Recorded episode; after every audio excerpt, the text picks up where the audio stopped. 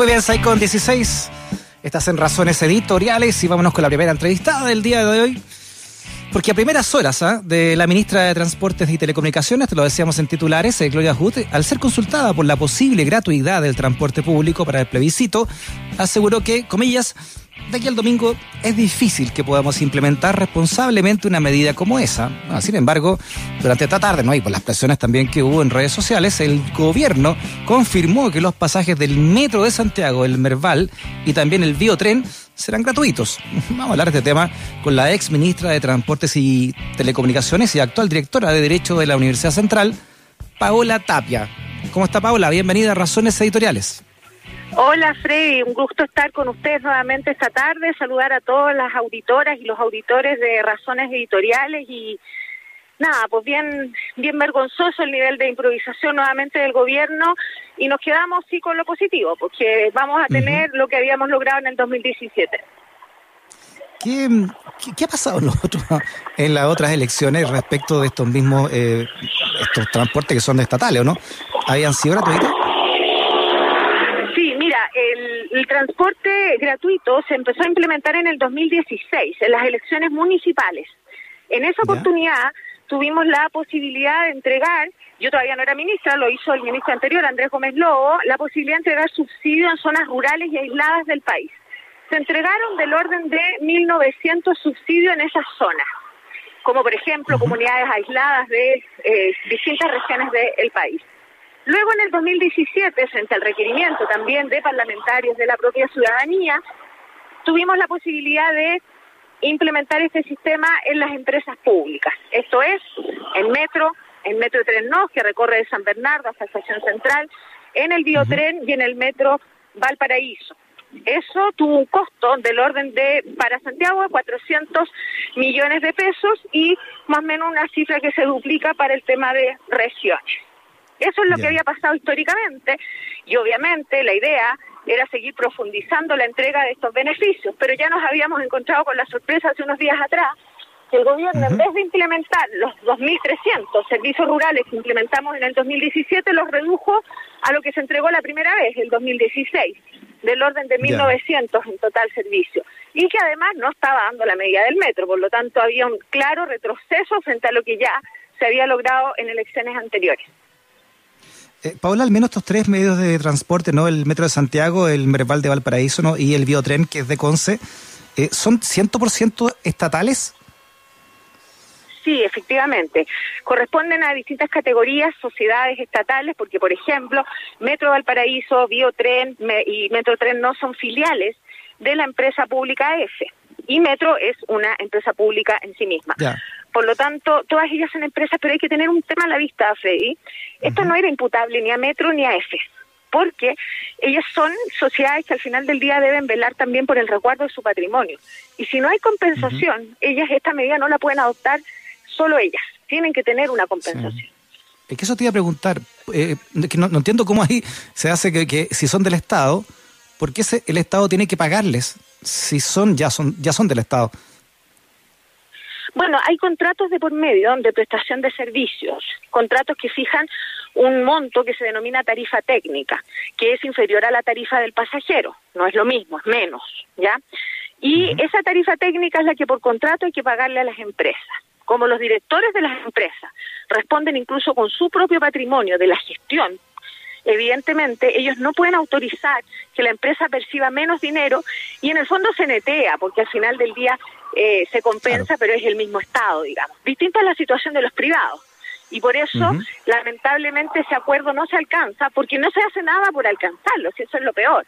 No hubo gestiones para querer, además, extender este beneficio para los buses de Santiago y también de regiones.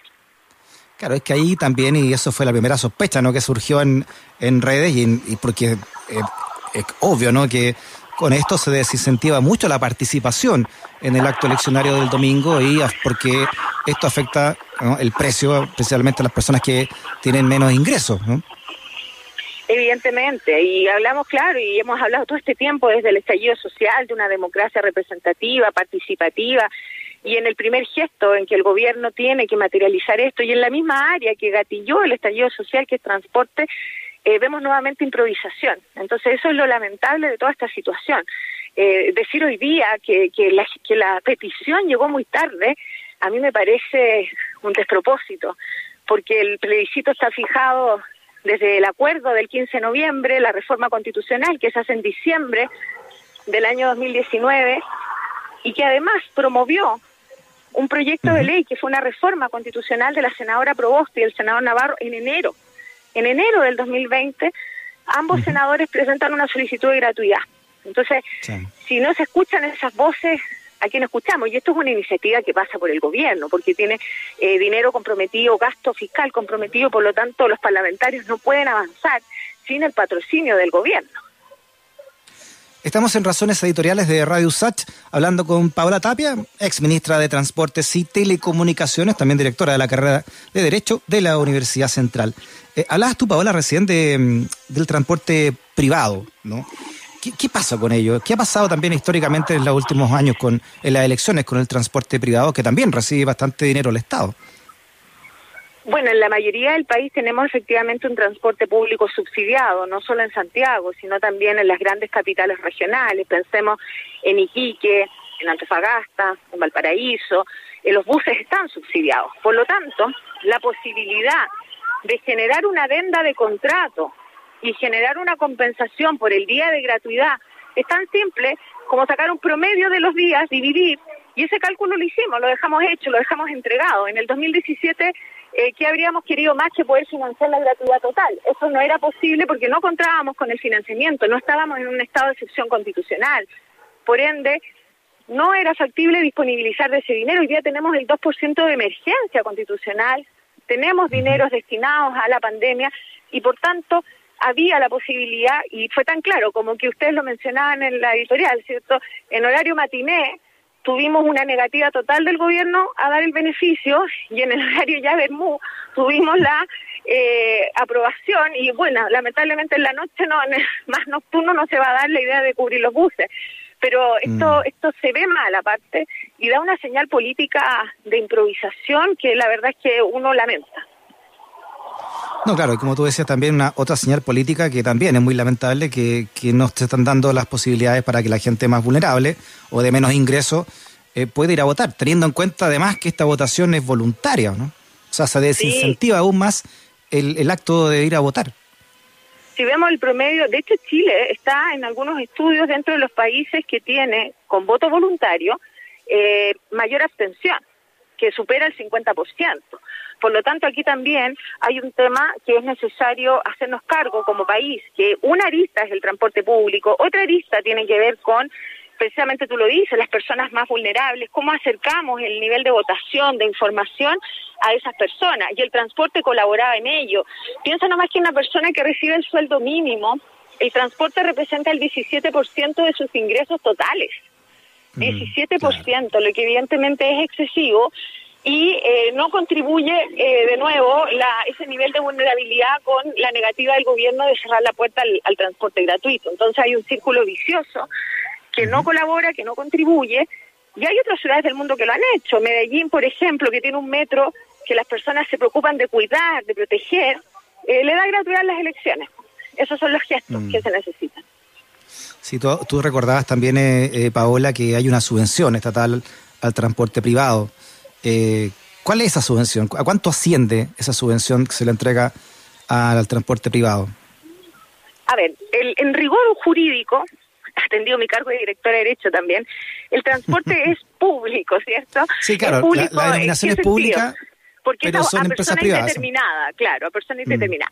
Pero el prestador en Chile, en el caso de los buses, porque así se privatizó ya en la época del 80, como hablamos muchas veces de la privatización, ¿cierto?, de todos los sectores productivos y de servicios, y transporte no fue la, la excepción, digamos. Y frente a esa privatización, perdimos, por ejemplo, una empresa que fue creada por ahí por el 40, que se llamaba Locomoción Colectiva Nacional, que era una empresa pública. Y de ahí viene el concepto de la locomoción colectiva, que de hecho varias leyes todavía mm. utilizan. Eso en el 80 se cambia se produce una liberalización total y por eso nos llenamos de buses y de las famosas mm. liebres, ¿verdad? eh, que nos conducían a, todas partes, pero que tenían todos los efectos negativos que también conocemos, como la inseguridad, como eh, también el exceso de contaminación, entre otros elementos, además de la congestión, evidentemente. Mm. La cantidad, yo, yo cuando entré a transporte estaban todavía las micros amarillas que yo sé que, que uno valora porque eh, prestaban un servicio que igual a las personas les servía, pero la cantidad de fallecidos por puertas abiertas de los buses amarillos en un solo verano en la Alameda superó a las 10 personas. Entonces, solo por llevar las puertas abiertas de, de las microamarillas. ¿Se entiende? Mm. Entonces, era necesario el cambio y en ese sentido, eh, los prestadores privados de regiones, al igual que en Santiago, no son empresas tampoco, son pequeños empresarios, son conductores que a veces tienen un bus. Entonces, también hay que buscar un sistema de compensación para ellos en las elecciones que evidentemente les permita también tener el justo ingreso que es prestar un servicio gratuito. Muy bien. Paola Tapia, ex ministra de Transportes y Telecomunicaciones, también directora de la carrera de Derecho de la Universidad Central. Paola, que esté muy bien, ¿ah? Igual todos ustedes y bueno, a votar el domingo, que es lo que importa, ¿verdad? Que estén muy bien. Ah, oiga, y se me olvidó decir que usted también es panelista de Razones Editoriales, eh, pre-pandemia. Así que cuando revitalicemos, después de la vacuna, vuelvan los paneles, ahí nos vamos a encontrar nuevamente. Perfecto, ahí estaremos y además el domingo yo les hacía la invitación a votar haciendo presente que me toca además ser vocal de mesa, así que ahí estaremos también ah. cumpliendo con el deber cívico. ¿Dónde? Preguntan yo creo que yo, yo, era yo era una de las pocas que estaba feliz con la con, con ser vocal de mesa y participar en este proceso. Eh, en el Carmela Carvajal. En el Carmela ah, Carvajal voto y ahí estaremos entonces con todo para, en transporte público evidentemente estoy evaluando si en bicicleta o no, pero en transporte público sí o sí, si la bicicleta no es la opción, estaremos cumpliendo con ese deber. Muy bien, Paola. Abrazo grande. Igual ustedes, nos vemos. Chao, chao.